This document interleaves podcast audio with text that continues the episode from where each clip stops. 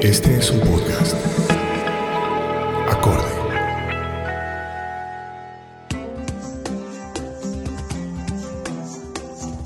Mi nombre es Julio Andrés Rosso Grisales. Soy el director de AISO, Academia de Innovación para la Sostenibilidad, y les doy la bienvenida a este nuevo episodio de Charlas con AISO. Vamos a hablar sobre un tema muy apasionante y muy pertinente, economía circular. Y para ello, tengo como invitada a una de las grandes expertas sobre el tema en Colombia, Diana Aguilar. Ella es la directora de SEMPRE, Compromiso Empresarial por el Reciclaje. Espero que les guste este episodio de Charlas con AISO. ¿Cómo estás, Diana? Me alegra mucho tenerte aquí en los micrófonos de Acorde, nuestro aliado en Charlas con AISO. Hola Julio, ¿cómo estás? Muchísimas gracias a ti por la invitación. Diana, eh, para mí es un tema fascinante el tema de la economía circular. Tú eres una experta, un referente a nivel nacional en el, en el tema. ¿Cómo llegaste tú al tema de economía circular? ¿Qué te trajo? ¿Qué te apasiona? ¿Qué te motiva sobre el tema? Eh, el tema de economía circular viene hace muy poco desde en, en Colombia. Eh, y que me apasionó es que definitivamente no podemos continuar pensando en un modelo lineal donde pues tomamos los recursos, producimos algún producto y lo desechamos y el inconveniente termina siendo para un relleno sanitario como sucede hoy en día en Colombia. Entonces, cuando empezamos a entender que la industria tiene que cerrar el ciclo de sus productos, que todos como consumidores tenemos una responsabilidad, llega la economía circular y te dice no es la única forma de hacer negocios de una manera lineal. Piensa cómo haces de manera circular el aprovechamiento de los recursos y entender que ya la basura no es basura, sino es un residuo, porque puede volverse materia prima para otro tipo de industrias. Entonces, es súper apasionante cómo empezamos a cambiar los conceptos y empezamos a decirle a los consumidores, inclusive a la industria y todos los actores de la cadena, que tienen una responsabilidad y que sí hay formas de solucionarlo, pero hay que cambiar un poco el chip hacia un tema de economía circular. Suena, suena muy lógico y suena muy pertinente. Pero en tu caso, ¿cuál fue esa llamita, esa chispa que te inspiró involucrarte en este tema? Eh, digamos que de acuerdo a mi experiencia laboral, estuve en una empresa llamada Natura Cosméticos, ahí empezamos a tocar un poco más el tema de economía circular, o sea, es migrar, digamos, de la sustentabilidad a la economía circular, pero ya cuando entro a SEMPRE, que es compromiso empresarial para el reciclaje, me convierto en la directora ejecutiva, es cuando ya se me despierta la llama de entender profundamente todo este concepto, porque estamos muy relacionados con la gestión integral de residuos sólidos, pero entendiendo que efectivamente había que mirar otro tipo de perspectivas y dejar de pues, pensar por fuera la cajita, ahí fue cuando empecé a tomar, digamos que estas lecturas sobre economía circular, entender qué había pasado en el mundo y de hecho hemos hecho un trabajo en equipo con otra persona de la Iniciativa Regional de Reciclaje Inclusivo, eh, quien está dando charlas en la Universidad de Rosario sobre economía circular para que empecemos a discutir con los estudiantes cómo es esa mirada y qué existía antes de la economía circular qué va a existir en este momento y cuál es la posibilidad de Colombia de migrar hacia ese tipo de economía. Ok, entonces si yo entiendo bien, estamos hablando sobre un tema como concepto algo novedoso, algo nuevo, pero es una práctica que debería venir eh, eh, efectuándose o llevándose a cabo desde siempre, pero no lo hemos hecho como sociedad o como mercado. Entonces, en ese orden de ideas, Diana, ¿qué oportunidades tú ves para los emprendedores, para innovar, para generar más desarrollos, más soluciones en el mercado que le apuesten a la economía circular. Pues te quiero hacer una aclaración. Mira que en esto que te decía, en este trabajo en equipo que estamos haciendo con eh, la persona de, la iniciativa regional, veíamos que la economía circular ya existía desde hace mucho tiempo, lo que pasa es que tenía diferentes denominaciones, o sea, los principios que maneja, obviamente se ha ido, digamos que, eh, consolidando de una manera diferente, y si tú ves quién más está avanzado en ese proceso es China, China y Europa, y pues obviamente empieza a migrar a toda la parte occidental. Pero ¿qué creería yo que tienen que empezar a pensar los emprendedores? Es, hay un diagnóstico de cómo estamos en Colombia frente a la cadena de reciclaje. ¿Y cómo estamos? Eh, tenemos varias oportunidades de mejora. Yo creo que la normatividad está avanzando. Las industrias ya han venido desarrollando un tema de innovación y de preocupación por hacer el cierre de sus ciclos. Las organizaciones de recicladores que ya desde el año pasado, desde abril, tienen un decreto que los favorece para convertirse en empresa prestadora de servicio en la actividad de, de aprovechable. Todo esto empieza a dar como los primeros pasos para poder hacer, digamos, que una cadena de reciclaje sostenible. Pero es un proceso largo y yo creo que pues vamos por buen camino. Pero digamos que si los emprendedores empiezan a analizar esa cadena de reciclaje, cuáles son las oportunidades de mejora, van a identificar muchas oportunidades de negocio, como por ejemplo la industria de la transformación. nosotros tenemos materiales que en este momento no cierran el ciclo, pero no cierran el ciclo porque no tenemos la capacidad de producir un producto producido por un material reciclado post-consumo. Entonces, ¿dónde están las oportunidades que tenemos en ese sentido? O cómo empezamos también a trabajar con la industria con un tema de codiseño porque digamos que en este momento quien manda la parada, por ejemplo, es eh, las botellas de gaseosa, digamos, normalmente o de agua, eh, están producidas con material que es PET y el PET está más o menos en un, entre un 35 y un 60% material reciclado post-consumo. ¿Qué pasa con los demás materiales? ¿Qué pasa con el famoso icopor? ¿Qué pasa con el pitillo? ¿Qué pasa con otras cosas que hemos satanizado, pero no hemos buscado la oportunidad de cómo cerrar el ciclo de estos materiales? ¿Qué pasa, por ejemplo, con la materia orgánica, con los desperdicios de alimentos también, no? Claro, nosotros, eh, y hemos visto, digamos, de acuerdo al COMPES 3874, que me voy un poco más a la normatividad que se emitió en, el, en noviembre del año pasado, entendemos que el 66% más o menos de los, de los residuos producidos a nivel nacional eh, son orgánicos. Entonces, digamos que todo esto tenemos que empezar a evidenciar cómo las empresas también empiezan a hacer un cierre de ciclo, o sea, es decir, un compromiso de cero, cero de residuos. ¿Qué quiere decir cero de residuos? Que efectivamente lo que sea orgánico pueda irse a un tema de compostaje que ya está muy bien desarrollado y otra parte es cómo cierran el ciclo los materiales aprovechables, trabajando en conjunto, ya sea con gestores individuales, gestores pues privados o con las organizaciones de recicladores. Totalmente de acuerdo. Oportunidades hay muchas en mi trabajo tengo la oportunidad de interactuar con muchos emprendedores que están motivados, que tienen la intención, tienen las ganas de emprender y generar soluciones en economía circular. Pero la implementación resulta ser un reto. Resulta ser un reto desde el punto de vista tecnológico, desde el punto de vista normativo, como tú lo explicas, se prestan las condiciones. Sí, Hay, hay, hay una buena normatividad favorable, pero desde el punto de vista tecnológico, acceder a tecnologías para transformar residuos puede ser una barrera. ¿Cómo analizas tú el tema? ¿Qué factores posibilitan que la tecnología pueda ser mucho más accesible para la industria y para los emprendedores? Yo creo que esa es una de las, de las, responsabilidades que yo siempre he considerado ya de manera personal que debe asumir el gobierno.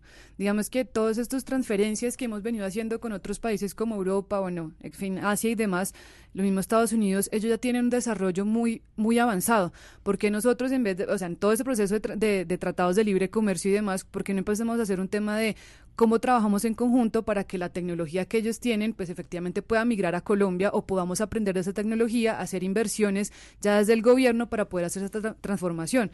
Porque lo que tú decías es muy cierto, conseguir las herramientas tecnológicas, infraestructura para poder hacer la transformación de los materiales es muy complejo.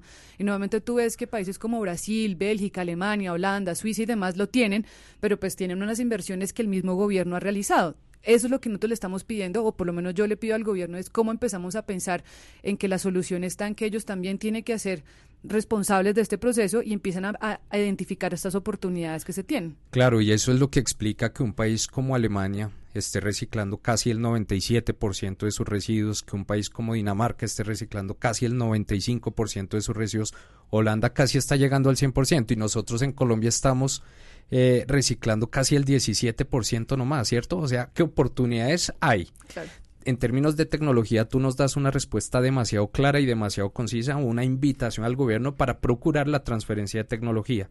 Yo también lo analizo desde el punto de vista eh, local, ¿no? Lo que podemos hacer los emprendedores, lo que puede hacer la institucionalidad con relación a la interacción entre emprendedores, innovadores y universidades, desarrolladores de tecnología. ¿Qué podemos hacer para que exista una interacción mucho más fuerte entre las universidades, los centros de investigación y los emprendedores? Yo creería que debemos crear esos espacios como el que hicimos de, la mesa de, trabajo frente al tema de residuos orgánicos, donde está la universidad, donde están organizaciones sin ánimo de lucro, expertos, digamos que emprendedores también, pero digamos que si esas mesas de trabajo no se consolidan como una institución oficial, pues va a ser muy difícil. Yo que te digo que hemos avanzado en ese sentido es que, por ejemplo, la Alianza Nacional para el Reciclaje Inclusivo, que está conformada por cuatro ministerios, por WIGO, por SEMPRE, por la ANDIA, Coplástico, Fundación Grupo Familia, entonces, digamos que este tipo de alianzas es lo que determina que efectivamente nosotros podemos trabajar en conjunto. ¿Qué nos hace falta? Y lo hemos pensado, obviamente, la academia. Eh, pero cuando tú ves las mesas de trabajo que, que organiza, por ejemplo, los ministerios, ves que la academia también está representada allí. Entonces yo creo que es cómo hacemos grupos interdisciplinarios donde podamos efectivamente compartir qué es lo que estamos viendo cada uno, entender que, digamos, desde la perspectiva de siempre entendemos mucho el tema de la industria y las organizaciones de recicladores, la, academia entenderá cuáles son los avances que se han hecho en, cuanto a infraestructura e innovación para lo de ecodiseño, economía circular e inclusive la, transformación de los materiales y el cierre de ciclo de estos. Y la industria también tendrá, tendrá otra perspectiva, pero si no nos ponemos de la mano todos a trabajar en conjunto, a entender que no es una competencia, sino que entre más colectivo trabajemos, mejores serán los resultados, creo que es un poco difícil. O sea, vuelve a reafirmar una de las hipótesis que nosotros tenemos en charlas con AISO y es que muchas de las soluciones ambientales no solamente parten eh, a partir de soluciones tecnológicas, técnicas, sino también de soluciones de comunicación, de la manera como interactuamos para generar consensos y procurar que las soluciones se den a la realidad. Tienes toda la razón, digamos, desde nuestro eje principal, que es la incidencia en política pública en SEMPRE, hemos visto que cuando se co-construye, digamos, la normatividad con los ministerios, especialmente con el Ministerio de Medio Ambiente, realmente los resultados son diferentes, porque no es, es muy diferente que tú como gobierno le impongas una, una meta a una industria cuando esa meta puede no ser eh, realmente construida o cumplida. En cambio, cuando empiezas a trabajar en conjunto en estos grupos, vas a determinar que la normatividad va a estar acorde a con lo que se está esperando en nuestro ingreso a la OSD y también va a estar acorde a las posibilidades que tenemos como país. Claro, la gradualidad del incremento de estas metas también depende del trabajo de todos los actores, pero de una manera conjunta. Y eso es lo que nosotros siempre hemos promovido, digamos, desde siempre y es trabajemos en colectivo porque en colectivo sumamos más y la comunicación es fundamental, pero tienes que alejar, digamos, que este nivel de competencia y de Em, de pronto de egos. De egos, que también puede ser no, no tan positivo. Cuando hablamos del medio ambiente, todos tenemos que trabajar en conjunto. Es para todos, ¿no? Esto es un trabajo que nos compete a todos. Perfecto. Sigamos hablando sobre oportunidades y ahora enfoquemos un tanto la charla con relación al mercado, a los consumidores. Si uno se pone desde el punto de vista del emprendedor, querer innovar y generar una solución que transforme algún residuo en un nuevo producto puede sonar muy viable y puede sonar muy eh, fácil. de hacer, ¿no? Pero desde el punto de vista del consumidor, ¿estamos preparados para consumir productos que son reciclados, que son, han sido reincorporados a un nuevo ciclo de vida? ¿Tú cómo ves al mercado, el colombiano? Compra productos reciclados? Yo creo que si me preguntas desde que yo estoy involucrada con este tema de sustentabilidad, sostenibilidad, sí he entendido que hemos cambiado, digamos, el chip como consumidores y nuestros hábitos han sido cada vez más sostenibles o más responsables también y conscientes. Creo que todavía nos falta mucho porque estoy segura que si podemos hacer este ejercicio de benchmarking o hacer un grupo focal y decirles ustedes de acuerdo a estos productos cuáles escogerían y si el más costoso es el que viene con material reciclado pues consumo, no lo van a elegir. Pero digamos que todavía no somos conscientes que ese valor adicional es lo que nos va a costar menos hacer una disposición final incorrecta en un relleno sanitario que ya tiene caducado su tiempo de vida. Entonces yo creo que el consumidor que le hace falta es que si el consumidor no ve las consecuencias de lo que está haciendo, no va a tomar conciencia del tema. Y te pongo un gran ejemplo que es el que siempre he utilizado, es el tema del pitillo. Todo el mundo decidió que no iba a usar pitillo cuando vio el pitillo dentro de la nariz de la tortuga hace un par de años más o menos. Y ahí fue cuando todos los restaurantes decidieron no pitillo y demás. Y nosotros hablamos con la industria que produce los pitillos y con, pues, digamos que industria que está muy cercana a siempre, eh, que tiene todo el material del plástico. Y decíamos, ¿será que la culpa es del pitillo del plástico? No, la culpa es del consumidor que hace la disposición final correcta y por eso terminan los mares. Entonces yo creo que en el momento que nosotros empecemos a entender que el consumidor tiene la decisión de hacer una separación correcta en la fuente, que es sencillo porque tú puedes dividirlo entre aprovechable y no aprovechable. Eso deja de irse a un relleno sanitario, hay una industria que se va a encargar de retornarlo, pero probablemente en algunos sentidos va a costar más. Y pues tenemos que tener en cuenta que en este momento con la baja del petróleo, la materia prima virgen del plástico es mucho más costosa. Es más barata, es más barata la, la materia prima virgen que la materia reciclada post consumo. claro. Entonces, digamos que para la misma industria también tomar esa decisión de hacer ecodiseño también implica unos costos que, pues, seamos realistas, todo se transfiere a un consumidor. Pero si el consumidor es suficientemente responsable entiende cuáles son las consecuencias de que eso no se haga de esta manera, pues entenderá que se está beneficiando él y las generaciones en el futuro, que es lo que hemos tratado de decir siempre con el tema de desarrollo sostenible. Claro que sí. Claro que también es una señal para el consumidor eh, y es una de las respuestas que siempre nos dan las personas con las que interactuamos y es que eh, el incentivo que yo pueda tener para separar, para clasificar mis residuos, es mucho mayor cuando yo como consumidor percibo que algo está pasando y algo está siendo transformado, ese residuo está siendo transformado y no termina parando en el relleno sanitario. Entonces, en ese orden de ideas siguen habiendo y reafirma mucho más la tesis de que hay mucho más oportunidades para los emprendedores para generar nuevas industrias, nuevos emprendimientos que le apuesten a transformar los residuos generados. Claro, oportunidades hay muchísimas para los emprendedores. Digamos que en este momento. ¿Cuáles conoces tú, Diana? Pues conozco varios, pero te pongo un ejemplo y es que si en el si en el mercado si no hay un valor en el mercado para estos materiales, pues simplemente no se recicla, aunque el material sea 100% reciclable que pasa en, todo en todos los siete tipos de plástico.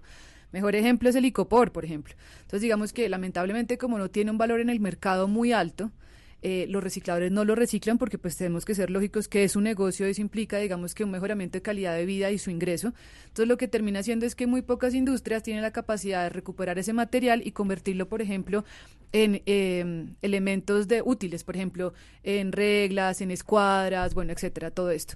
¿Qué pasa con otros emprendimientos que conocemos que es conceptos plásticos? Ellos tienen la capacidad que están acá en, Bogotá de construir, hacer construcciones o digamos que unos ladrillos, digamos que por medio de ese material reciclado post consumo, que tienen la capacidad también de transformar todo tipo de plástico, inclusive el icopor pero digamos que si ellos no logran capturar ese material porque la, organización de recicladores o el gestor privado no lo hace, pues el material pues sigue yéndose a relleno sanitario. Entonces yo creo que es una responsabilidad de todos. Y algo que tú mencionaste muy importante es que siempre la razón que nos dan a nosotros por qué los consumidores no hacen la separación en la fuente, que puede ser muy cierto, es que ellos ven el camión del, de se revuelve todo, ¿no? Claro, de la empresa prestadora de servicio de aseo no aprovechable y se revuelve todo. Lo que ellos no entienden es que obviamente dos horas antes el reciclador está pasando por esa ruta y ya después pasa el camión de la, pues digamos que el camión de la basura. Obviamente el reciclador también tiene que clasificar cuál es el material que también él conviene, porque pues como no todo tiene mercado, pues hay material que no, pues, no lo toma es entendible, todo es un negocio, entonces tenemos que ver que eso también es su ingreso y es su mejoramiento de calidad de vida. Pero importante que tengamos en cuenta que sí ya hay una separación en todas las ciudades, digamos que cuando empezamos a trabajar en este proceso de formalización de los recicladores, cómo se organizan en una empresa prestadora de servicio de aseo, ellos cada vez más están teniendo esta relevancia y el reconocimiento. Entonces ya hay una tarifa de aprovechamiento pues considero que sí es un tema importante y es que si al consumidor no se le no hay un balance de consecuencias negativo o positivo frente a la separación en la fuente, no lo va a hacer. ¿Cómo así? Pues digamos que nosotros hemos pensado que siempre hay un tema de, de darte zanahoria, pues garrote zanahoria, entonces es muy de la de la eh, el proceso cultural que nos enseñaba Mocus, que pues me parece que, que es importante todo este tema de cultura ciudadana. Entonces, si nosotros teníamos en cuenta que si tú no separas bien en la fuente, tienes que tener un castigo, porque es que te estás mandando cada vez más materiales al relleno sanitario que no tiene, tiene una biodegradabilidad superior a 100 a 1000 años. Entonces, si tú lo haces bien, pues tú también recibes un reconocimiento. De hecho, esto pasa actualmente. Y es que tú, si tu edificio demuestra que efectivamente porque está reciclando, reduce la cantidad de material que está llevándose al relleno sanitario, tiene un aforo, que eso también se reduce en la cuenta de, cobro de aseo para cada uno de los pues, consumidores que están dentro de ese edificio. Pero tú consideras que ese incentivo monetario que se traduce en la factura es alto, es bajo, si realmente motiva a las personas a cambiar un hábito? Yo lo he visto en muchos sitios. Lo que pasa es que también existe el desconocimiento y no todo el mundo tiene claro cómo se solicita el aforo. Y es súper sencillo hacer un tema de aforo. Es eh, trabajar con organizaciones recicladores, decirle cuál es el volumen que usted me está recuperando, cuánto menos estoy dejando de llevar el relleno sanitario. Pero creo que Colombia sufrimos un tema de falta de comunicación, falta de continuidad con el tema de, de comunicación y de campañas frente a la educación ambiental y un tema de, desinformación, porque entonces tú hoy, o sea, y te digo y vuelvo con mi ejemplo del icopor. El icopor sí es aprovechable como material, pero tú vas a los aeropuertos, especialmente al aeropuerto El Dorado, por ejemplo, y tú ves que dice material no aprovechable, dice icopor. Entonces, ¿cómo haces con una empresa que está tratando de hacer el, sí, claro, te está tratando de hacer el cierre de ciclo cuando el aeropuerto más importante de Colombia no la tiene clara. No la tiene clara. Entonces, ese tipo de, de, desinformación, de comunicación errada, de diferentes, digamos, contenidos que cada uno decide qué contenido es el que está emitiendo, es lo que confunde al consumidor final y pues determina diciendo, pues el camino más fácil es que no se pare y punto final. Claro que sí. Y no hay consecuencias, porque pues creo que no, no sé cuánta gente se enteró que efectivamente, más o menos hace tres semanas, empezó una huelga con las personas que viven cerca al relleno Doña Juana por los inconvenientes que está ocasionando por temas de salud y ambiental. Muchos moscos, ¿no? Claro, pero... Muchos vectores. Muchos vectores y pues digamos que ni mencionar los gases de efecto invernadero. Metano. Metano y pues digamos que todo lo que tenga que ver con las, con las contaminaciones que están haciendo los recursos hídricos. Entonces que al final pues no sé, no, no, no me quiero hacer una evaluación de cuánto mercurio puedo llegar a tener yo en mi cuerpo. Pues no, mejor no hablemos, déjalo para otro tema, para otra charla. Pero digamos que todo eso son las consecuencias que los consumidores no están teniendo en cuenta y que yo creo que un mayor incentivo o un mayor desincentivo para poder hacer esta separación correcta en la fuerte sí es fundamental. Claro que sí, entonces apostarle más a la comunicación, a la educación ambiental, a la educación para transformar hábitos de consumo y también para incidir y motivar hábitos de, producción más sostenibles. Diana, dentro de las categorías de los residuos, hablemoslo de manera muy general y coloquial, plástico, eh, residuos peligrosos, residuos hospitalarios, residuos industriales, residuos orgánicos, ¿tú dónde ves que existan más emprendedores y hayan más oportunidades para los nuevos emprendedores? Yo creo que el tema de residuos peligrosos y todo lo que tengan que ser biológicos no, no le veo una gran oportunidad porque son residuos que tienen que tener un tratamiento especial. ¿Para qué? Para que precisamente no ocasionen ningún tipo de inconveniente, digamos que al final de su ciclo de vida. O sea, eso quiere decir que no cualquier emprendedor que tenga una motivación va a poder generar un sistema de gestión de este tipo de residuos a menos que tenga un conocimiento técnico y una infraestructura y una tecnología. Claro, inclusive los permisos que te tiene que dar el gobierno para que tú puedas, eh, digamos que, eh, operar. operar ese tipo de materiales, porque obviamente implican un riesgo que si tú los expones de manera incorrecta, pues obviamente te va a generar un tema de salud mucho más grave. Normalmente este tipo de materiales terminan estando en una celda de seguridad.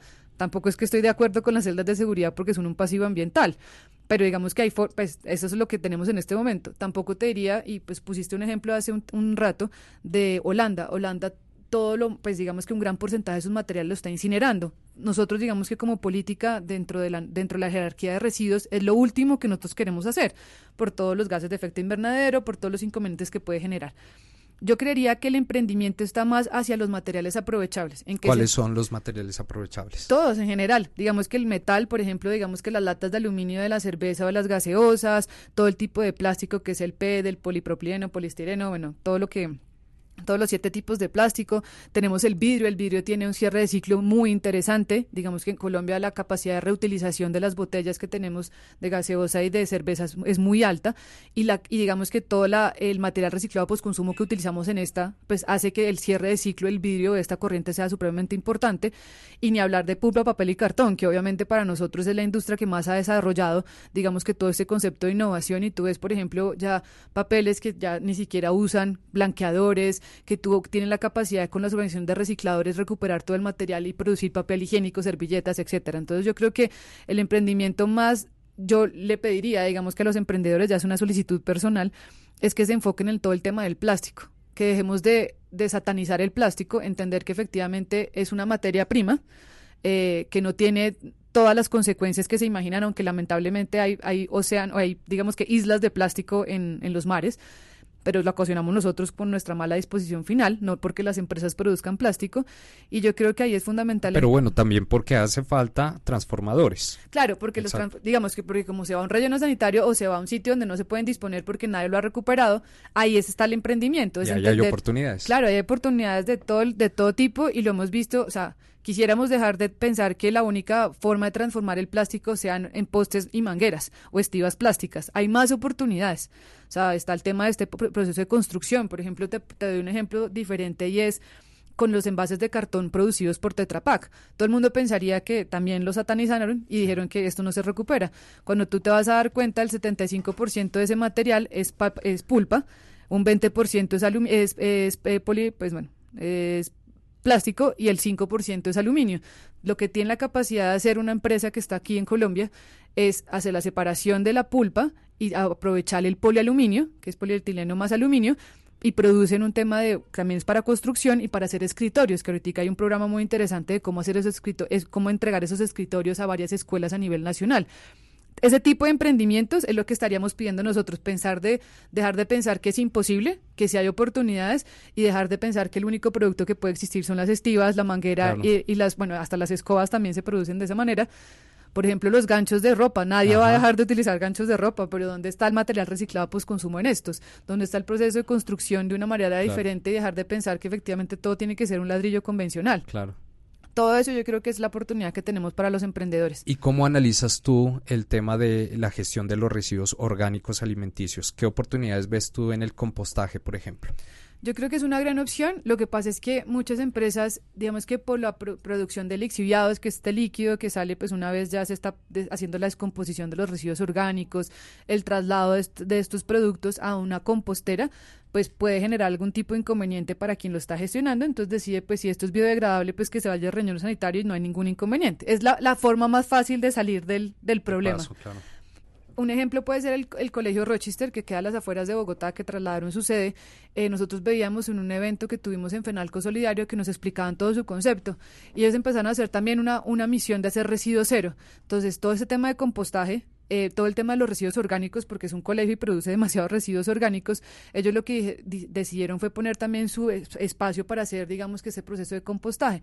Tú pensarías como padre de familia que podría generar algún tipo de zancudos, mosquitos y demás que podrían afectar a sus hijos, pero cuando tú ves cómo lo están gestionando, te das cuenta que tú también tienes que cambiar tu percepción y decir, ok, hay otro tipo de innovaciones, otro tipo de tratamientos diferentes a que se vaya un relleno y sanitario. Que es fácil de hacerlo. Muy sencillo. Que pues podríamos hacerlo si tuviésemos la disciplina, la constancia y generamos un hábito. Claro, y digamos que tú ves que hay tecnologías que vienen pues de España y otros países donde ya, tienes la compostera y pues tú tienes que tener el juicio de que con la poda, con lo que tú recojas de hojarasca, digamos de un jardín, pues haces como toda la mezcla, pues haces de la manera correcta todo el procedimiento y no te va a generar ningún tipo de, pues, inconvenientes con zancudos y demás, sino tú te vas a encargar de que ese residuo pues se convierta en abono y te sirva a ti después a continuación. A continuación, por ejemplo, para mis jardines o incluso para algo que está haciendo muy tendencia en las ciudades, que es el tema de las huertas orgánicas en tu apartamento, ¿no? Que puedes cultivar tu tomate, eh, un ají, eh, lechuguita. Entonces, eh, más allá de hacer un aporte, un hábito que genera un aporte al medio ambiente, también se puede convertir en un hábito tipo hobby dentro de los hogares, ¿no? O sea, transformar también una cultura con los niños, las familias. Claro, y volver como a ese concepto de, de, pues de hace unos cuantos años, era de que tú también te puedes volver autosostenible, o sea, no tienes que ir a un mercado a, a abastecerte del 100% de las cosas que necesitas, sino tú también las puedes cultivar. Claro que sí. Diana, qué, qué buena charla. Yo creo que nos abre los ojos nos da muchos puntos de entendimiento sobre las oportunidades desde el punto de vista del marco normativo, de esa normatividad, las políticas públicas que presenta oportunidades para los emprendedores, pero también desde un punto de vista técnico hiciste una explicación muy puntual, muy concreta, que también nos abre una perspectiva a todas aquellas personas que nos están escuchando para generar nuevas innovaciones para transformar los residuos. Eh, ¿Algún mensaje que quieras darle a todas las personas de, a la comunidad de charlas con AISO, en especial a aquellos emprendedores que quieren y que todavía no saben cómo incursionar en el tema de economía circular? Yo haría dos mensajes principales. Uno, yo creo que estos emprendedores deberían acercarse a la industria y entender cuáles son las oportunidades que se tienen para hacer el cierre de ciclo. Estamos justo en ese momento en pensar en una responsabilidad extendida del productor o una economía circular que digamos que hace más coherencia con lo que estamos esperando como país. Eh, oportunidades hay muchísimas y creo que eso es fundamental. Y otro llamado también a que esos emprendedores que también son ciudadanos comprendamos en general que sí tenemos una responsabilidad frente a la separación en la fuente y que nosotros, aunque no veamos las consecuencias que están ocurriendo en cuanto a ambientalmente o también económicamente y de salud, tenemos que percibir que nosotros todos tenemos que apoyar, digamos, esta cadena de reciclaje y también respetar y dignificar la labor de los recicladores. Son personas que merece una dignificación de su labor, un reconocimiento por ella y que entendamos que aunque no los vemos en el momento que nosotros Están pensamos cumpliendo una función social maravillosa, una social y ambiental, entonces ellos también están recuperando el material y ellos también hacen la clasificación que nosotros no hacemos, pero ¿por qué no colaboramos entre todos y trabajamos como colectivo? Ese sería como la invitación. Diana, ¿dónde podemos aprender un poco más sobre economía circular? Coméntanos por favor de manera muy breve qué es siempre eh, qué tipo de información ofrece para los ciudadanos y para los emprendedores. Dale, sobre economía circular te debo admitir que la cantidad de, material que está, digamos que en Internet o disponible para las personas no es muy amplio. Eh, realmente hay mucha información, hay poca información sobre el tema. Si tú ves, quien tiene como toda la consolidación es eh, Ellen MacArthur Foundation, que digamos que es donde normalmente todo el mundo se remite a buscar, digamos que la información. Eh, si tú necesitas o el, grupo de emprendedores necesitan algún tipo de textos con la Universidad del Rosario y como te mencionaba con la persona de la Iniciativa Regional de Reciclaje Inclusivo, ellos han venido consolidando alguna, algunos textos que podría compartirles porque creo que entre más conozcamos del tema mejor. Y ya para entrar a la respuesta sobre el tema de SEMPRE, SEMPRE es Compromiso Empresarial para el Reciclaje. Trabajamos hace ocho años como, una, como asociación.